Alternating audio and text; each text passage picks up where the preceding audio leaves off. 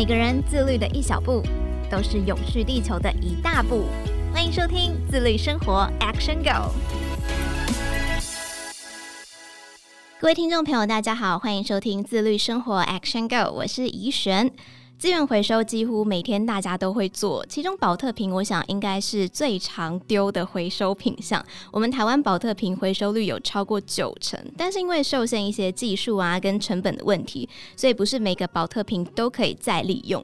不过现在有一台专门回收宝特瓶的好归宿巡回车开始走访台湾每一个角落，集结大众力量回收宝特瓶，用环境教育的方式邀请大家一起来环保减碳，希望可以提高宝。宝特瓶的再利用率。今天特别邀请到的是 FNG 世代设计的创办人蔡景鹏，欢迎蔡蔡。我是 FNG 的蔡蔡。蔡蔡好，那我想要先请蔡蔡跟大家简单介绍一下 FNG 世代设计，它主要是在做什么的？其实 FNG 的话呢，我们从成立以来被大家所知道的话，就是我们从万华开始用高一世家回收保特瓶去做保特袋。做了一些这些相关的一些保特瓶的一些商品。保特袋是像我们水壶的袋子吗？呃，其实我们从一开始的话，在万华透过群众募资的方式做了一个提袋，那个袋子叫保特袋，可以折叠变成一个饮料提袋，再收起来它就是变成可以收在口袋里面，意思就是你天天带就不会忘记带。所以以后我们就是喝水啊，什么这些保特瓶的东西都可以放在那个袋子里面。对，这个的话，就是因为我们都是用百分之百保特瓶回收再制。台湾很多人喝手摇饮嘛，对，所以我们就把它就会设计，那时候设计的功能就是变成它折起来就是变成一个饮料提袋，打开它就是变成一个大的一个提袋。那非常方便，就是小的也可以装，大的也可以装。是，所以 FNG 世代设计主要就是在做回收保特瓶，然后把它做成一些环保的我们日常的用品这样子。那我知道 FNG 世代设计就是从去年开始有正式启动一个计划，叫做好归宿巡回车计划。当时是什么样的一个契机，意识到了什么，让您有这样子一个想法呢？就像我刚跟大家在分享了，因为我们从一开始我们在万华回收保特瓶嘛。定点是在做回收，就很多的网友就会问我们说，什么时候到台中来收啊？什么时候到花莲呢？到哪里收？我们就在想说，因为我们没有这个能力可以去收这么多的地方，嗯，所以才想说，那有没有一种可能性，可以透过车子的移动，来走到每一个角落来回收保特瓶这件事情？所以就这样子开始了好归宿巡回车计划。对对对，所以就开始做了这样一个构思。这台车是现在是全球第一台哦，对，也是全球唯一一台，因为它就是一个移动式的工厂。我们把一个工厂的话浓缩在一台车子上面。像我们所了解的话，保特瓶一般我们都要丢到资源回收车上面嘛。但是大家知道说，要丢资源回收车，它要到保特瓶去做碎片，它有很多的流程。嗯，比如说。资源回收车有很多的，不管纸类啊、什么玻璃呀、啊、一些其他的一些罐子啊、铁的东西，所以它到资源回收厂还要进行人工的一个分类。做人工分类完以后的话，还要送到一个地方做宝特瓶的压砖，再送到另外一个工厂去做解压砖去做碎片。所以我们就是把这样一些流程浓缩成一个工厂，在一台车。它减少了非常多的流程步骤。对对对对。刚刚蔡蔡有提到说，一开始就只有定点嘛，比如说就只能在万华回收。嗯。那其实最近这几年开始，就在商店前面或者是一些店家前面，我有发现一些资源回收的机器，但是回收处理车真的是第一次看到。可不可以跟大家分享这个好归宿巡回车，你们的计划理念是什么？还有没有什么目标？为什么会去用好归宿的巡回车？因为我们在发现说，如果要去做到环境教育这件事情。真正来讲的话，就是人与人之间的一个沟通。如果我没有去开到每一个地方，我就没办法跟很多人去做面对面的沟通学习，所以我们才会去用这种方式去做。我们觉得这个方式应该是会比较好的一个环境教育，可以建立人与人的一个沟通的方式。面对面，大家就比较可以更了解它到底是怎么样来做回收，怎么样来做处理哦。那这个计划是去年才开始的，可能还有一些民众没有亲眼看过这个好归宿巡回车，哎，不知道它到底长什么样子。先请蔡蔡跟大家介绍一下这个好归宿巡回车，它有什么特色？在车体的部分的话，我们分为说可以回收。透明跟有颜色的宝特瓶。透明的宝特瓶它比较可以去做抽纱，可以去做纺织类的东西。那有颜色来讲的话，一般的抽纱厂会比较不太愿意去做这个，因为它抽出来纱会有很多的杂色。使用率就比较不高，所以我们会把透明跟颜色会在上面做分开。在这台车体的部分的话，因为我们会即刻做粉碎，即刻粉碎完以后的话，它就会把体积减少到二十分之一。另外的话，因为我们有跟一卡通跟悠游卡的话那边去做一个合作，所以变成说四个宝特瓶投进去，可以马上用一卡通或者悠游卡可以马上反馈一块钱给到参与的民众。哦，所以我们投这些宝特瓶做回收、做环保之外，我们还可以有回馈。对对对对，可以直接到店家去使用，或直接去搭乘捷运啦等等之类的，是是是，都可以。那非常的好，就是可能还有一些部分民众没有太多的环保意识，那就可以让他们有想要尝试的一些动机啦。嗯、那刚刚菜菜就提到说，这边中间省去了六个以上的环节嘛，就保特瓶在这个迷你工厂这一台车里面就直接粉碎缩小体积，这一台车大概能够回收几个保特瓶？因为我们透过车的移动来讲的话，它就不是可以回收多少把特瓶，因为我只要回收完以后，它就会变成碎片嘛。嗯，碎片完以后，我就可以装袋啊，就可以运到我们集中的一个仓库再做处理。所以，我们到现在来讲的话，就是两秒钟一个保特瓶，两秒钟就解决这些粉碎。对对对，对，然后装袋送到处理厂。是。哇，非常非常的快速哎！那我想问说，就是送到处理厂之后，他们会把这一些碎片做成什么？透明的宝特瓶就会去做抽纱，就做纺织。像我们的从一开始的宝特袋啊，到我们很多我们做了，不管是帽子啊、雨伞啊、毛巾啊，我们很多用宝特瓶纱做的。那有颜色来讲的话，像我们之前也做了一个背包，它的很多的扣具，我们就会用有颜色的宝特瓶去做。所以现在市面上已经有这些相关的产品了吗？有，因为其实我们 F&G 从一开始成立到现在的话，都是一直在用这样的保特瓶去做一些商品。当初为什么会想要主要是以保特瓶来做回收呢？一开始的话，我们看到世界杯的世足赛，很多都是用台湾的保特瓶去做了一些保特沙，帮这些大品牌做代工。我那时候就在想说，我们可不可以用宝特瓶来做这样一个东西？所以才会去用宝特瓶。而且宝特瓶是在台湾纺织业已经非常之成熟。如果说用宝特瓶可以做到很多的纺织品的话，会让大家可以看得到、摸得到，也可以真正的话体验到宝特瓶回收可以做成什么样一个东西。嗯。那就是如果我们看到这台车，然后我们想要把我们的保特瓶投进去，有没有什么事情要特别留意的，才能让后续的回收流程比较顺利呢？这台好归宿的车的话，我们是呼吁大家先把瓶子先洗干净，再把膜去掉，瓶盖跟圈圈要另外做回收。应该我们现在大家的习惯都是把。宝特瓶在家里都会洗干净了，对，然后再裁扁，再转起来。嗯，其实，在保特瓶的话，它有三种材质，瓶身的话是 PET，瓶盖的话一般都是 PP，膜的话就有很多不一样材质，有纸的，有 PE 的。现在归类为一般的是比较不好回收，但是瓶盖跟瓶身都是可以回收的，所以我们会希望大家在这个事情上先做这样一个动作，然后再去做投瓶。瓶盖跟瓶身是有需要分开回收吗？对，瓶盖跟瓶身我们都是分开回收，也是像在那台车子就可以完成。我们现在那台车第一台车只能回收瓶身，然后瓶盖的话，我们旁边会有一个袋子再集中装起来，再去做处理。盖子会做什么样的处理呢？盖子的话也是都可以做很多塑胶件啊，像之前有做了野餐垫，上面有桌游。我们刚跟黑松那个 film 的话也有做那个野餐垫，上面有旗。桌游不是会有一些棋呀、啊，类似那种角色棋。嗯，那那个的话，我们就是用瓶盖去做。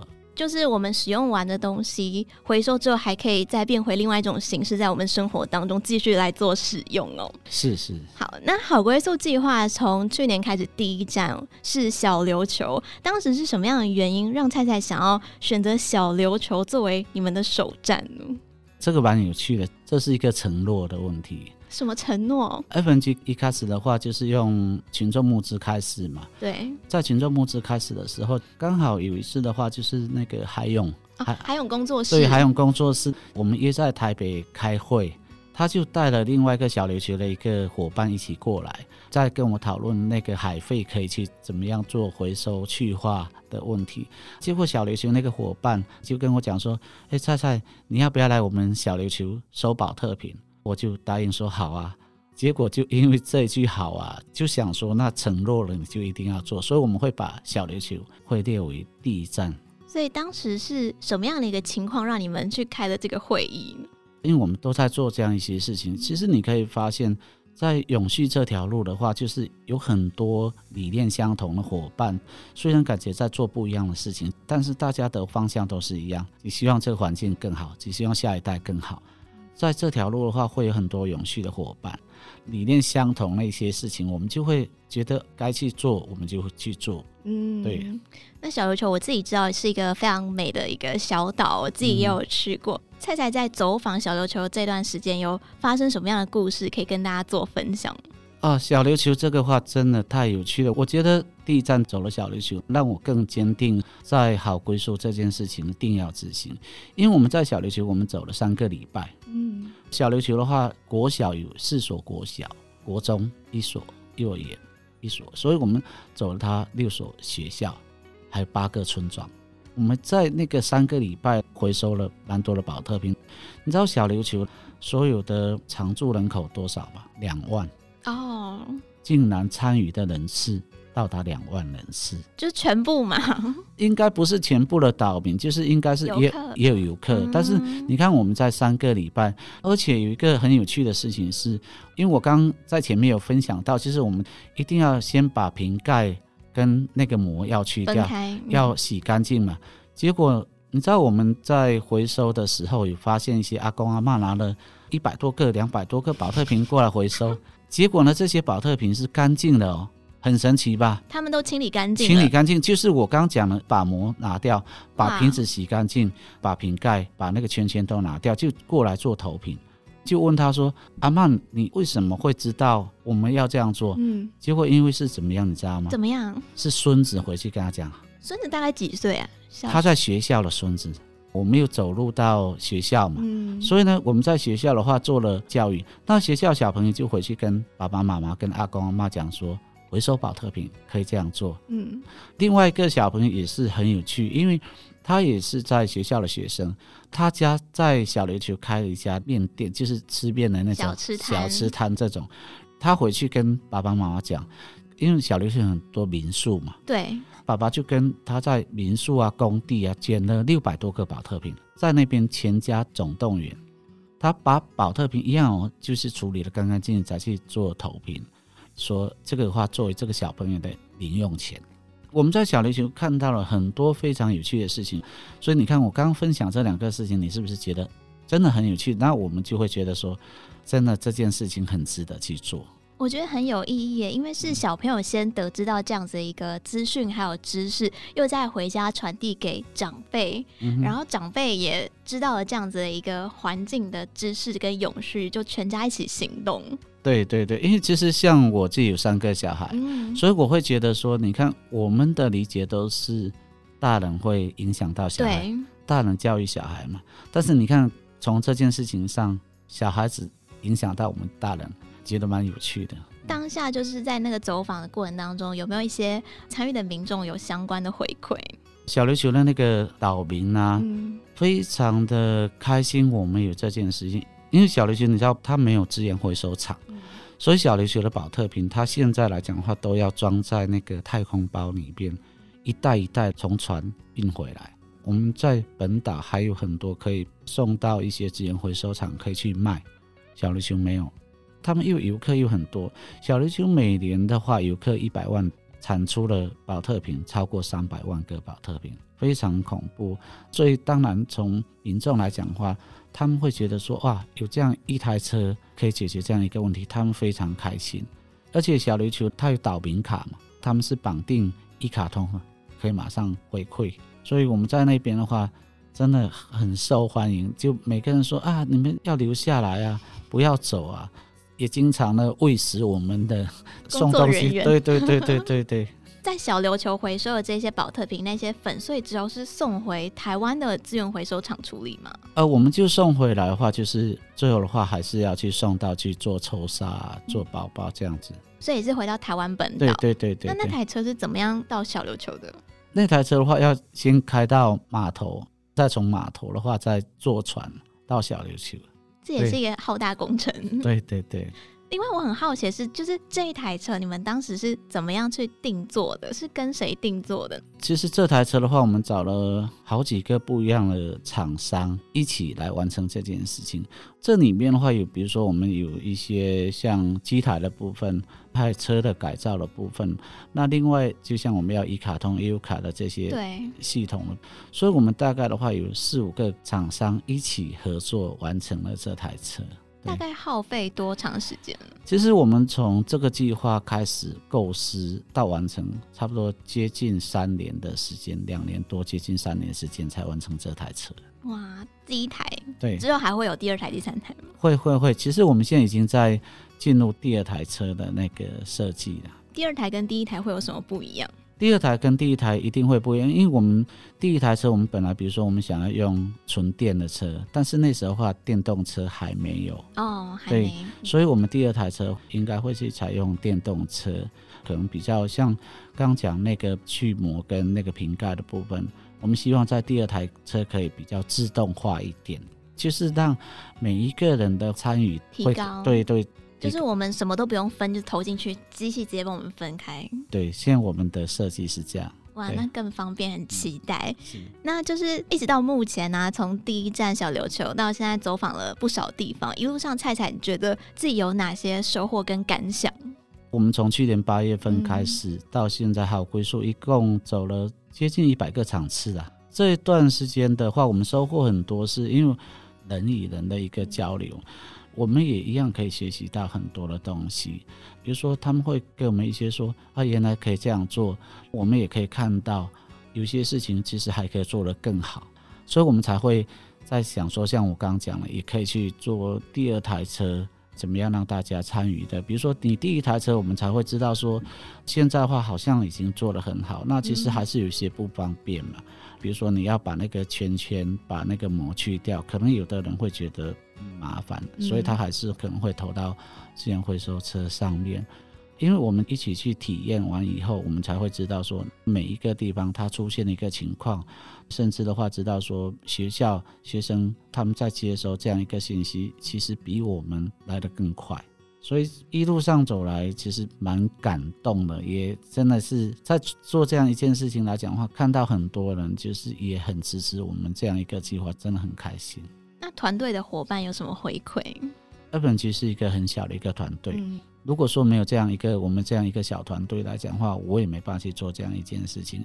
平时我们工作量已经很多了，因为我们的话现在很多的业务都还不错，就是都被动型的，也很多人找我们做合作。嗯我们的同事还要开车去做活动，像今天我们还有同仁在南部那边刚跟我讲说啊，南部好热，对，但是他们会觉得看到每次的话，看他参与的这些人来讲的话，一些回馈的信息，大家也都很开心，就算再累，他们都也都觉得很开心。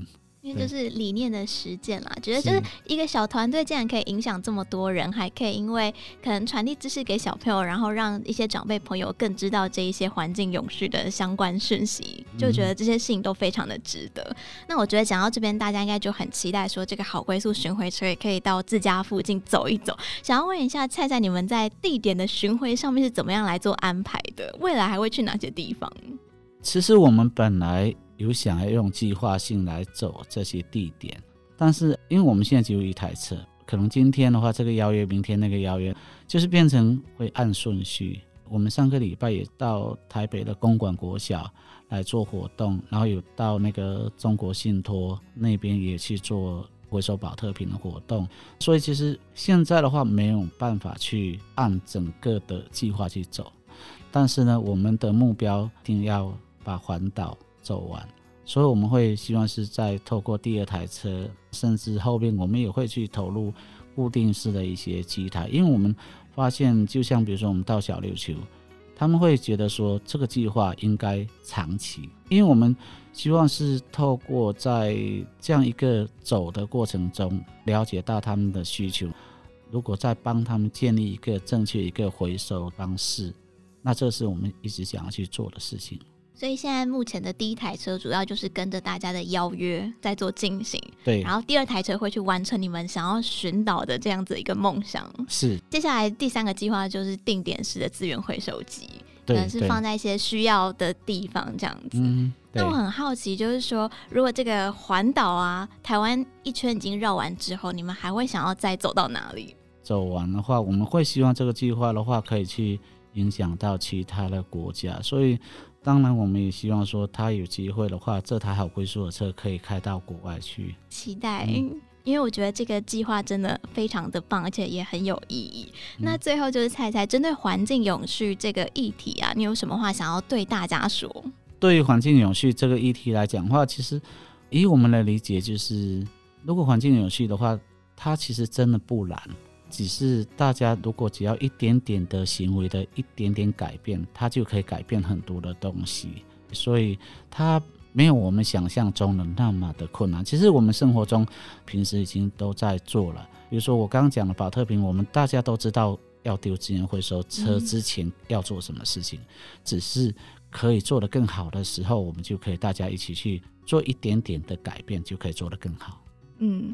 每个人一小步就可以让地球变得更美好哦。虽然保特瓶在我们台湾回收率最高，但可能因为一些原因啊，没办法回收。那好归宿巡回车呢？呃，目前是以保特瓶回收为主，就让不要的保特瓶最后都可以变回可以使用的产品。同时，也跟大家进行环境教育的推广，让所有人都可以了解正确的回收流程。今天非常感谢 FNG 世代设计的创办人菜菜的分享，也感谢各位听众朋友的收听，感谢各位听众，那我们就下次再见喽，拜拜，拜拜。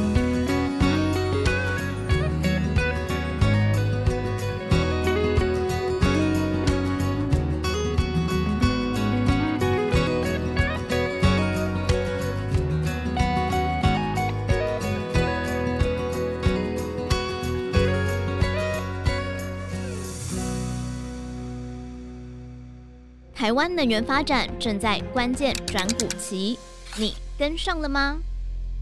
再生能源发电量成长突破百分之三十，发电占比创新高的同时，该如何让再生能源走入全民家门？从日常生活与产业结合储电、分配、运送等多种形态，建构完整的绿能生态圈。为台湾迎来一个充满绿能多样性的新时代。第七届新能源国际论坛邀请全球最大电池储能系统业者 Acacia 执行长 Nick Carter，提供台湾最独特的发展观点，迎接未来的转型挑战。金周刊邀请您一同参与这个关键时刻。